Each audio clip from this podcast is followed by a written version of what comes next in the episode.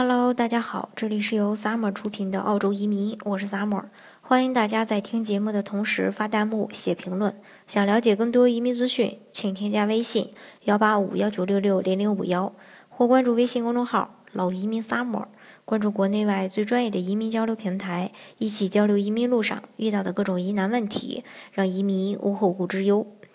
嗯，其实今天早上呢，澳洲的移民部长。正式向联邦国会提交了修改2007年澳洲公民法案以及2017年澳洲公民法案修订案的议案，跟之前曝光的这个收紧入籍政策条例基本是一致的，但是增加了一些修订条例。其中呢，最重要的信息就是特定人群在提交入籍申请时可以豁免英语雅思。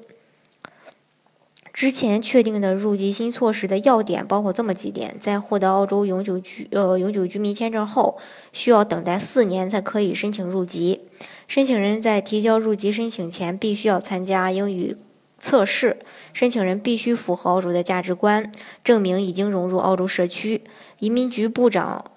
有权决定入籍申请人是否有资格参参加这个入籍考试。被呃移民部。部长拒绝入籍申请的人，必须在等待两年之后才可以提交，呃，在就是说才可以重新提交申请。这次呢，移民部长提交的这个议案新内容呢，包括明确阐述领养子女的入籍要求，领养必须在子女十八岁以前提交。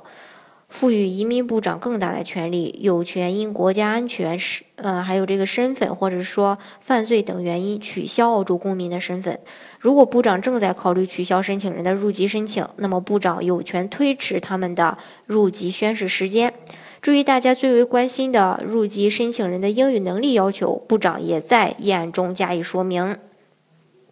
说持有英国、爱尔兰、加拿大、美国、新西兰护照的，或者之前曾在获得认可的澳洲教育机构接受过特定的英文语言课程学习的入籍申请人，可以豁免参加英文考试。以下人群也可以豁免证明英文能力：第一个就是年龄在六十岁或以上，或者出现听力、语言或者视觉障碍的人士；第二，年龄在十六岁以下的人士；第三。前澳洲公民的子女，第四，出生在巴布亚岛的人，第五是无国籍人士，第六是永久有永久或面临身体或心理问题的这个人士，都可以豁免